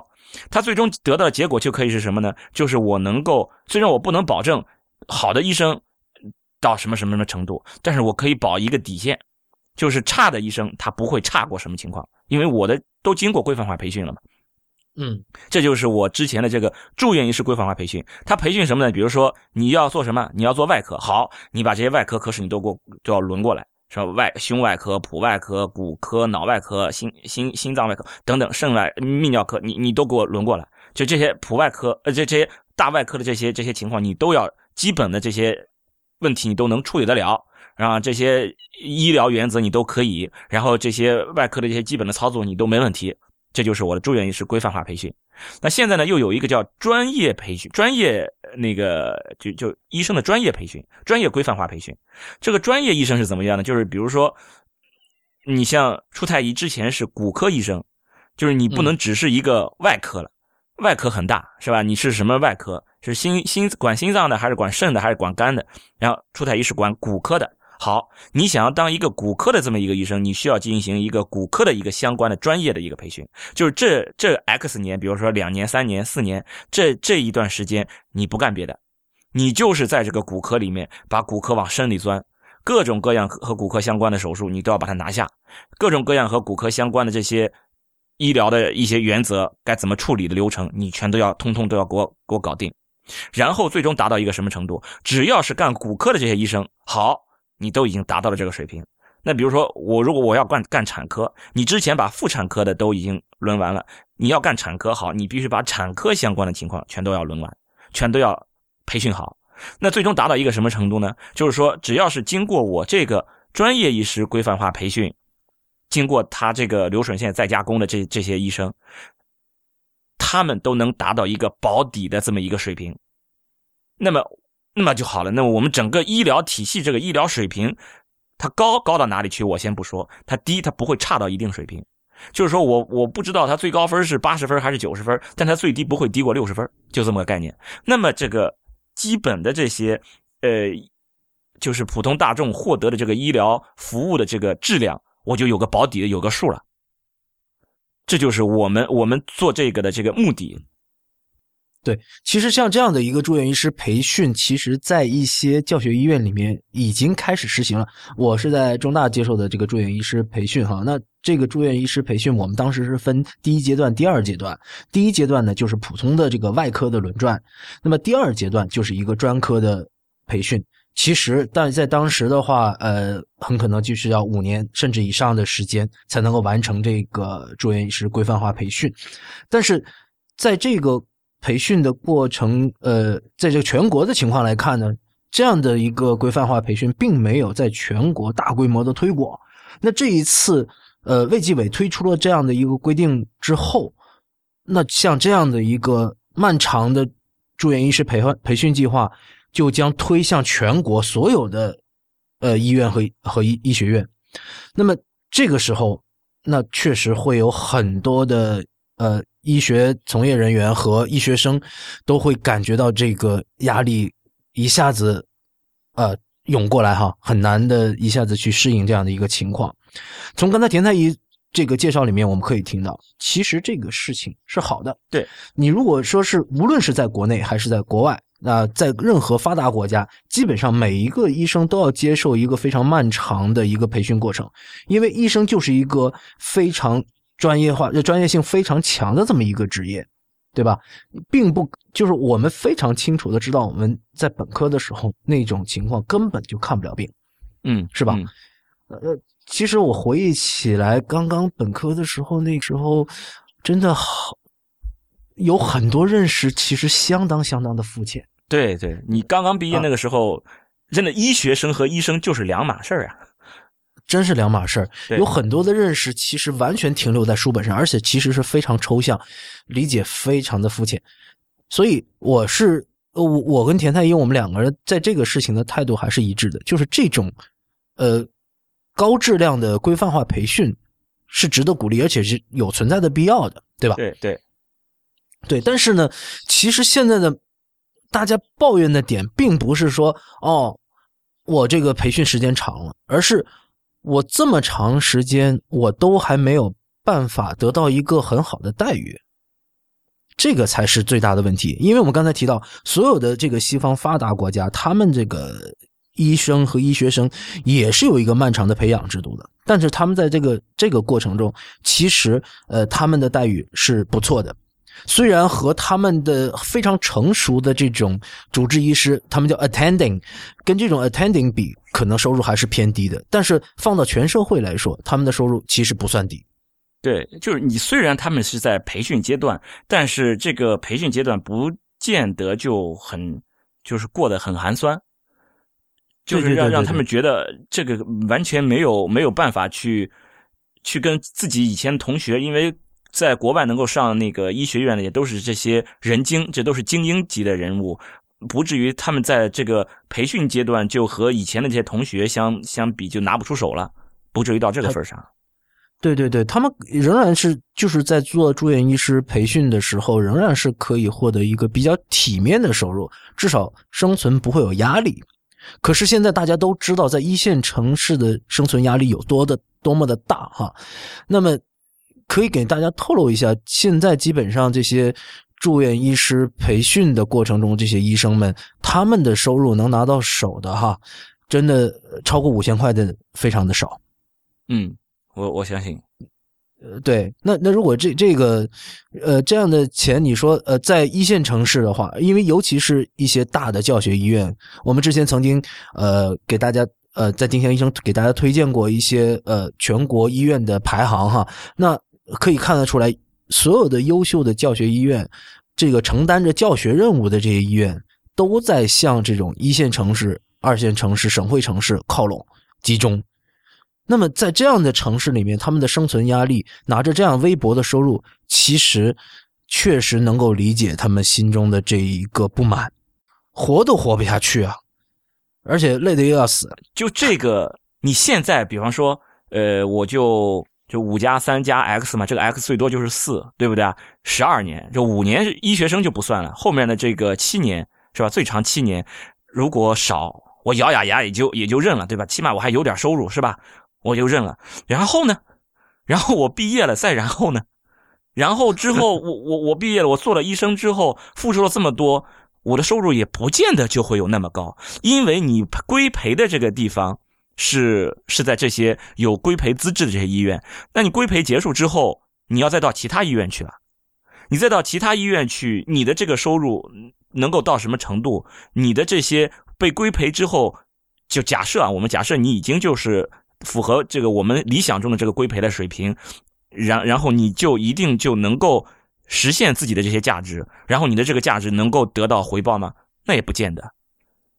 对，其实在这次卫计委来发布这个呃这个通知的时候啊，在接受记记者访谈的时候，就提到了这么一个很有趣的现象，就是说，呃，他呼吁呃其他相关有关部门和呃比如说接受这些。呃，住院医师培训的一些教学医院能够考啊，充分考虑提高他们的待遇。对他呼吁有关部门，我我真的是要吐槽一下。其实刚才我们分析了，就是这里面的矛盾还是在于医生待遇不好。那医生待遇不好，不是应该国家财政拨款吗？就是说，这里面大家可能不知道，就是还有很多人觉得医院是一个呃，叫国家的一个。国家机构，或者说啊，公立医院，公立医院这背后，大家觉得哦，这应该是政府管的吧，是应该是财政来支撑的吧？而实际上，国家绝大多数的医院都是在走自负盈亏这条路，对吧？嗯，那你现在说一个自负盈亏的这么一个机构，它本质上它已经是一个企业了，嗯，它要正常的运转。那现在让他们赚钱。啊，同时呢，还给你派了一批低年资的住院医生，当然是给你干活了哈，但是呢，你还要给他们很高的收入，那医院还要自负盈亏，医院也承受非常大的压力。对，医院还想我没问你要 要学费就不错了，对吧？你来做培训的呀，是不是？对，你来做培训，还要我发给你钱。我 我想很多人都知道，我们国家在医疗方面的投入在全世界是排在倒数的，嗯，对吧？所以这个这个才是这个这次培训制度的根本的问题。如果说推出了这样的一个培训制度，然后把所有的参加培训的人的这个待遇提高的话，我觉得没有人会有意见的。还还一个就是，你说卫计委啊，卫计委的一个一个中央部门，他的一个发言人，他竟然还呼吁有关部门，你不是有关部门吗？那其他。其他有关部门谁啊？财政部是吧？那就是说你们中央这边撕逼还没撕完，对吧？呃，那你能不能撕完以后，你再你 再发出一些一些命令啊？是吧？你这步子迈的这么大，不怕扯着蛋吗？你这些东西都没定好，你先你你呼吁你你朝着谁呼吁啊？啊，你们有关部门难道朝着我们这些老百姓们去呼吁？这些你呼吁谁呢？我就不大明白他这话什么意思，是吧？咱咱咱不懂，对，就是这这确实这太深，这事儿有点太深，不大不大明白。这还还有一个事儿，就是说，呃，我们也都是理想状态下，对吧？就是把你放到这个理论上讲的这个流水线上，然后你就都被规范化培训了，你都都被加工加工成才了。但事实上是这样吗？就中国到底有几家医院、教学医院能够完成我们理想中的这种培训任务呢？这个我觉得也都是打问号吧。对，要打问号，对吧？你你其实更多的，你刚才讲的就是培训。其实更多的，我知道的这些被规培的这些人，拿来就是作为廉价劳动力了。就你干什么去，就跟实习生一样了。哎，你上台好的话拉个钩，基本一基基本上一般就是你啊，你去那个吧，你去把这个病人收了吧，收也就收了。有有几个拿出时间来，就专门配上这种教学用的这些医生，师资这样的医生来专门对他们进行培训。就是说，你这一个月或者这半年，你必须要把多少台手术给我拿下，然后我来给你监督。你这个地方做错了，我告诉你，你下次一定要给我改过来。有有有几个是这么做的，或者有几个有这种专门的规培的这种嗯教具啊模具，你把它都做出来，然后让他们在上面不断的去练，不断的去练，有人去给他们纠正。有几个能做到这种程度了？如果你的这些规培的这些这些标准你都达不到，你在赔什么？你你你就是拿着人家在在用人家是吧？把这些把这些学生一毕业，反正一毕业的小孩好好欺负是吧？那来来你你来给我干这些杂活，然后你你也不想给钱，因为你是来培训的。最终规培完了以后，他们是不是就达到我们这些规培的要求了呢？有有没有就就就实现你的这个这个最终的理想了呢？还一个问题，你要来培训这些学生，培训这些年轻医生，那么这些师资力量。达到要求了吗？谁来培训这些老师呢？这些老师是不是就已已经达到了这些你们理想中的这种标准了呢？这种这种档次了呢？因为规培不是就就北上广深这些城市在规培，对吧？就是中西部的城市也都在规培，就是这些这些地区他们的这种医疗资源这么分配这么不均衡，这个水平参差这么不齐，那这些质量规培师资力量谁来去？保证，你的住院医师规范化培训都还没有很好的铺开很长时间，都还没有很好的质控做好，然后你的专业规培就已经跟上去了。我是真觉得这个步子太大了，真扯得我蛋疼。真的是这样，就是你你到底这些有没有都准备好？钱，我觉得这真的是大家一眼就看出来的。你没把钱扔过去，对吧？你你你卫计委、国家卫计委都还在呼吁有关部门呢，都没准备好钱，是吧？就是其他的这些，就是在实施方面，真的就是在实施方面，真正操作方面，你到底做了多少准备？你能够满足多少？就算是你培养出来的这些，你你纳入进来规培的这些医学生，一个个的都是为了将来的这种那个医学事业，我就认了。我一个月拿三千块钱，我拿七年，我都认了。将来我就算是收入低，我也认了。我就是想。我就喜欢医医疗事业，我就是想从医。那好了，我就现在就是想要进行规范化培训。你怎么保证这个规培的质量？你能保证得了吗？所以他们步子迈的这么大，我觉得其实他们是，我是觉得他们并不认为现在的这个这个医生的这个压力，或者说这个优质医疗资源的紧缺达到了一个特别严重的程度。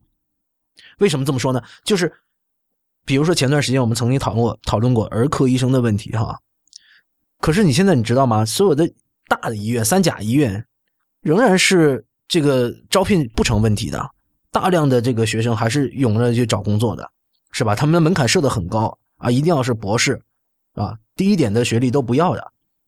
那所以说，在很多医院看来，其实现在不缺人。我们之前那个做那个医生是不是一个很好的职业的这一期节目里面也也发现了这样的一个现实，其实还是很多人去学医的。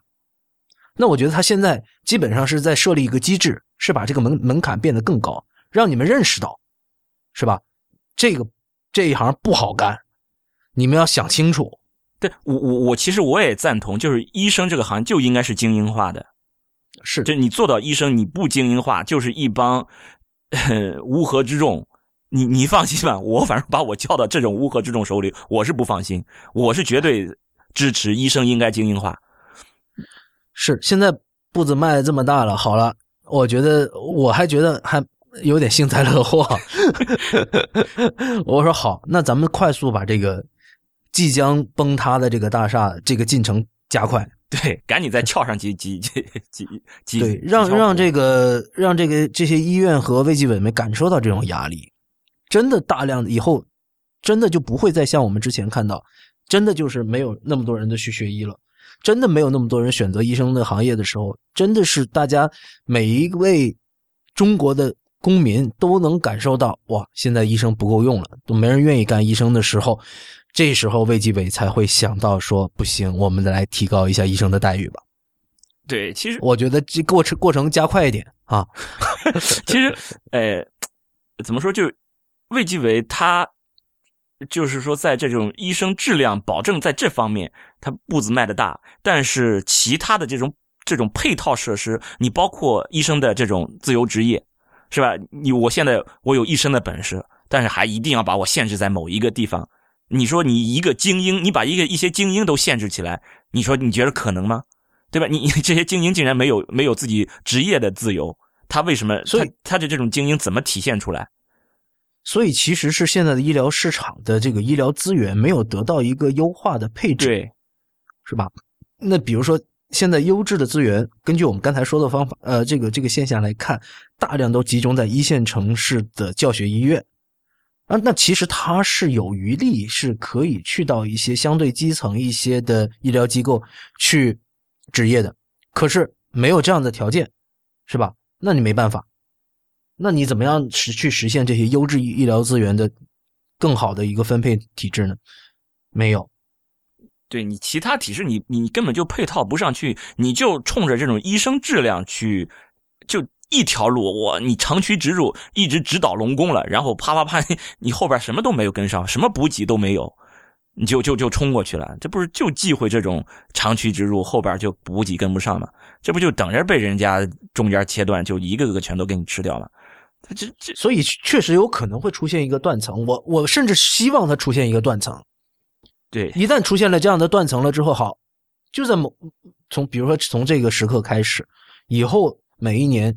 报考医学院的这个人数越来越少，那好了，是吧？那就是大家都能会意识到这个事情，意识到这个事情绝对不仅仅说是医生的事情了，而是整个社会的问题的时候，它成为了一个社会问题的时候，才更多的得到更多的人的关注，才能得到推进。呃，这个整个的政策的改善会得到更好的推进。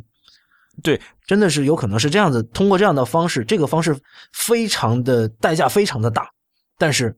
但是我觉得，就这种方式是几乎是唯一的方式。为什么？因为你从决策层来看，决策层他不可能就像我们，你你你决定一件事情，你可能就周围的人问一问，对吧？我我做个决定，我问问我老婆什么想，是吧？或者我找个朋友，我问我问出太医，帮我帮我参谋参谋。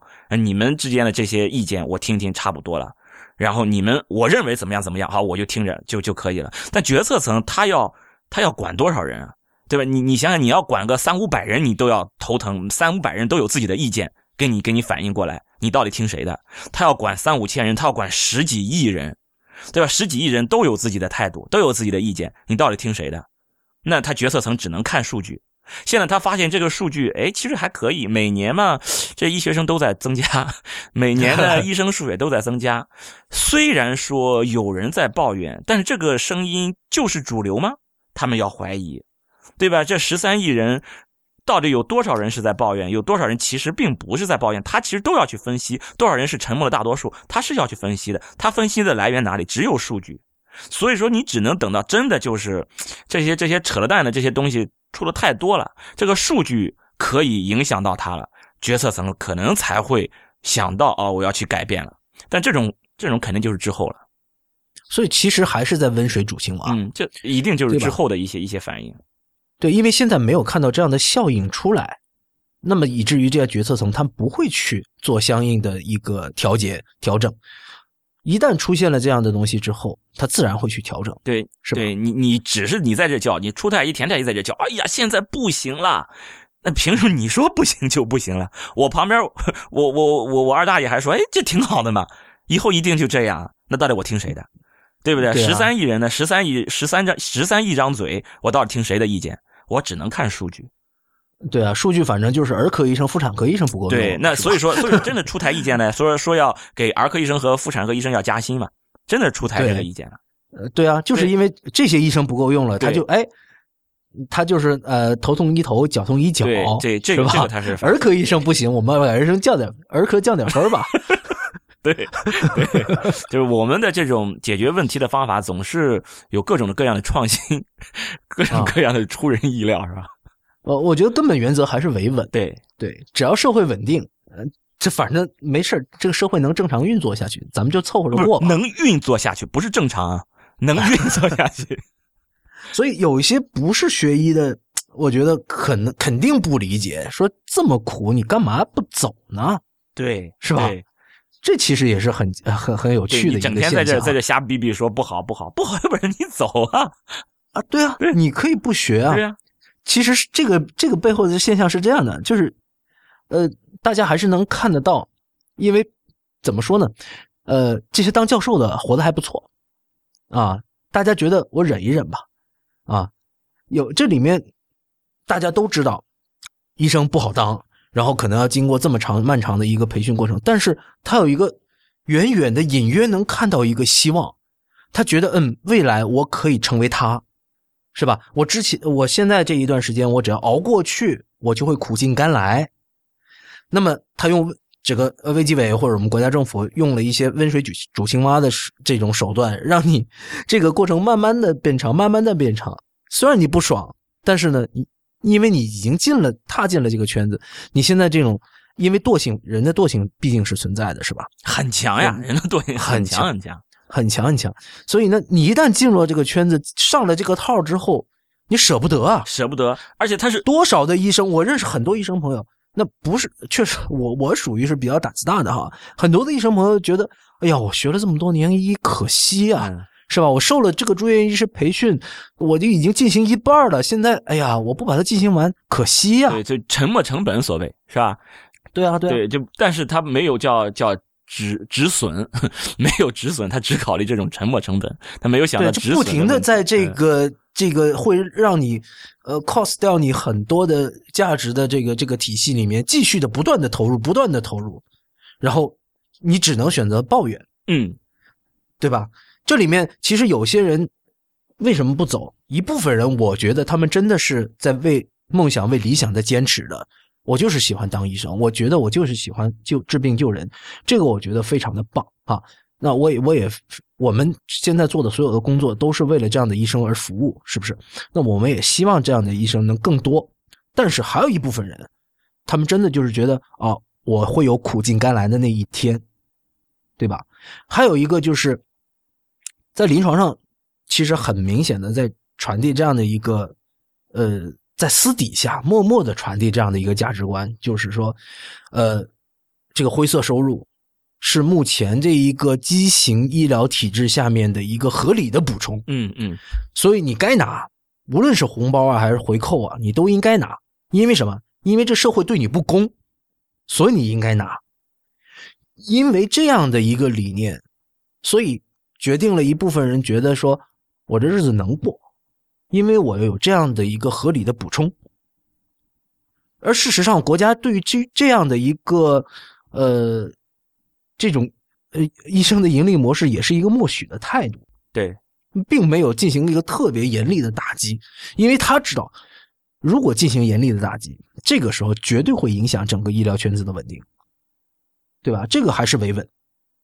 那如果说，那我们可以想象一下，那现在在临床还在苦苦煎熬的这些医生和医学生们，他们还是有盼头的，因为他们有这些这种所谓的畸形医疗体制背后的合理化的补充这一部分的收入，能够还是能够维持他的生活的正常的运转的。等到如果有一天没有这样的收入的支撑的时候，他是不是他的生活还能得到运转？这就是成为另外一个问题了。其实还有一个就是这种公立体制养懒人，他真的就是养着你，就是一旦你惰对起来了，你惰性起来了，他稳定呀，是吧？就是真的想想，哎呀，我真的不好好干吧，反正在这儿公立医院也能养着你，是吧？就对我问过我很多的同学和以前的同事，我说当年为什么学医？其实我发觉整个医生的群体啊，是一个偏向保守的这么一个群体，因为在选择职业的时候，医生啊、教师啊、公务员呐、这些都属于铁饭碗。嗯嗯，一般来说，医院很少炒人，除非你出现了特别严重的医疗事故，对吧？因为在体制内嘛，这是体制内的一个特点，大家都觉得，嗯，这份工作有保障，虽然不出彩，也挣不到大钱，但是呢，稳定。所以，大多数的医生和医学生们选择这个时候，就已经决定了他们以后非常容易被这些人操纵，为被这样的体制控制。因为特别 他们的性格是甚至可以说从性格上决定了。嗯那么，因为他有这样的一个保守的性格，惰性也会特别的强，因为他得到安全感。虽然这个话现在听起来已经有点怪怪的了，是吧？实际上，医院并不能给你提供很强烈的安全感，但是他觉得我我基本上不会被炒掉。那这个就已经是很强的安全感了，一直有份 有份薪水啊，就虽然薪水少，他有呀，是吧？这种安全感其实是给人很多，然后就是基于这种安全感，给你这种安全感，又一种比较不是很比较吧，很低的一种薪水维持着你，然后让你不停的去干一些你自己不爽的事情，然后你就心里就很拧巴，就是一边拿着这边的收入，一边在那抱怨，你就就就一直这么这么做下去了，然后让你走呢，又想一想不稳定啊。对我，我们现在的团队基本上是个医学团队哈。那么我最近也在招聘，经常会有一些应聘的来应聘的医生和医学生会跟我讨论这样的问题，就是说，呃，这未来我离开了体制，可能会得不到保障，这个风险会很大。那那我说为什么这么说呢？他说体制内能混呢。对，能混，对，对啊，我不好好干，反正呃，医院基本上不会炒我。那我干的多嘛也是这样，我干的少嘛少挣一点，但是我呃日子也能凑合着过，是吧？那我如果离开了个体制，似乎就来到了这个呃丛林里面，这是一个弱肉强食的丛林，那我觉得没有安全感。那我是这么回答他们的哈，我说这个你要想要这种保障，你其实应该早早就认识到。这个保障应该靠你自己的实力来赢取的，而不能是靠体制来提供的。你如果想要这种稳定的生活，真的你不适合来我们团队，你应该继续在体制里混下去，是吧？你如果离开了这样的体制，你还想获得这种保护伞的保护，那我觉得，那你你你活该，就是这样。嗯。那有些有些人就会觉得，哎呀，那那我活该就活该吧，那我还是就就就这么混下去对然后吧。然后一呃一边抱怨，反正一边这么凑合着过下去。对。那你有没有想过说，通过自己的一些努力，或者说一些手段去改变这样的一个现状？你如果其实呃有这么说吗？呃 呃呃，比如说说说又说回百度贴吧的事情。是吧？是吧？他们以前卖了健娘巴的时候没有说出来说话，他们卖了高血压巴的时候没有出来说话，现在他们卖到血友病巴了，是吧？他们忍不住出来说话了。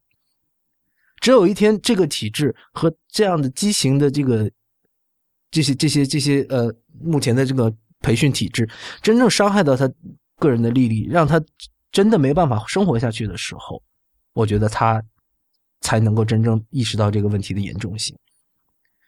不一定说非得叫离开体制，其实但是你还是可以去表达自己的意愿，而且是做一些事情，比如说去推进这个多点职业的这个推进，是吧？嗯为自己争取更好的权益，而不是天天在这儿抱怨。哎，然后呢，我觉得这一次这个呃，这住院医师培训计划，我觉得国家等于默许了一个事儿。这个事儿呢，我觉得一直和我的某一个观点是不谋而合的，就是穷人家孩子你就不要当医生了。对对，其实就在传递这么一个信号。对对你支我要告诉你，你如果说你家里的这个经济实力不足以支撑你这些年的这个医疗的呃这个当医生的这个培训计划的话，那你应该去从事其他的行业。对你不要觉得这是一个脱贫致富的好好途径。对对对，其实在美国也是这样的。那美国很很清，呃，我不知道大家看过那个呃实习生格雷没有？呃，它里面有一个，哎呀，那个角色名字我不记得了。就是其实他是在在 trailer，就是那种房车的那种呃家庭里长大的，就是属于特别在美国比较贫困的家庭。然后他是靠助学金来维持他在医学院的学费，然后靠自己当模特，然后去打工赚钱来维持自己医学院的这个整个学费。在在美国，医学院也是非常高的一个花费，并不是平民家的孩子能够读得起的。对，就是说很很顶尖了，一个是高智商，一个是高收入的家庭了。嗯，对啊，对啊，对啊，对啊。所以其实，呃，我是觉得，穷人家的孩子确实不要当医生，因为这样的，因为来自于生存上的压力，确实会影响你在临床上的一些判断。而这些压力施加在你身上的时候，你在治病救人，尤其是还在我们这个医疗体制里面是存在这种灰色收入的情况下，你的这个临床的决断很可能会被受到这样的压力的影响。嗯，对，比如说你在该做手术、可做可不做手术的时候，这个时候你说：“哎，我刚刚买了个房子，要要要付首期。”这个时候，这个手术你做不做？对吧？那你这个临床的决策很有可能会被你这个生存上的压力而左右。那这个时候，大家可能要好好的停下来想一想，你当初是为了什么来选择医生这个职业的？是为了治病救人，还是来脱贫致富生存？对对对，脱贫致富。你如果想脱贫致富的话，其实真的，呃，很多很多行业都能够比较快速的脱贫致富，尤其是现在，我觉得做程序员不错，嗯对吧？对互联网行业这么发达，是吧？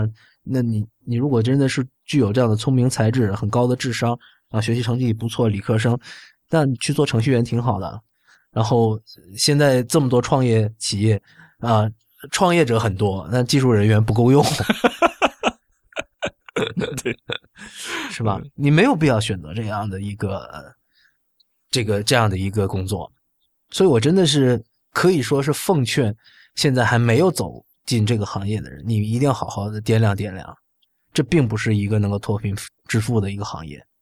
对，然后你你在你你一旦干了这行，我觉得你必须要有一个信念在支撑着你，就是觉得我就是要治病救人的，那我就是要忍受这些苦，经受一个这么长时间的培训，然后成长周期特别的慢，然后还对没什么钱。对，我觉得大家必须要接受这一点，想清楚了才来进这个门槛儿否则就真的不要进。说了太多 正确不政治不正确的话。对对对，今天呢，我们的节目里面呢，讲了三个事儿，一个是北医三院的这个呃这个医疗纠纷的案件，呃，然后是百度卖贴吧的事情，啊，最后还给大家讲了一下这个医学生规培的一个新制度引发的这一系列的啊问题。那么本期节目呢，就先到这里，谢谢大家收听。太医来的网址呢是太医来了点 com，也欢迎大家在社交网络关注太医来了。我们在新浪微博呢叫太医来了，在 Twitter 和微信呢都是太医来了的全拼。同时，也欢迎大家收听 IPN 播客网络旗下的另外几档节目：IT 公论、未知道、内核恐慌、流行通信、High Story、无次元、硬影像、博物志、选美和陛下观。好，拜拜，拜拜。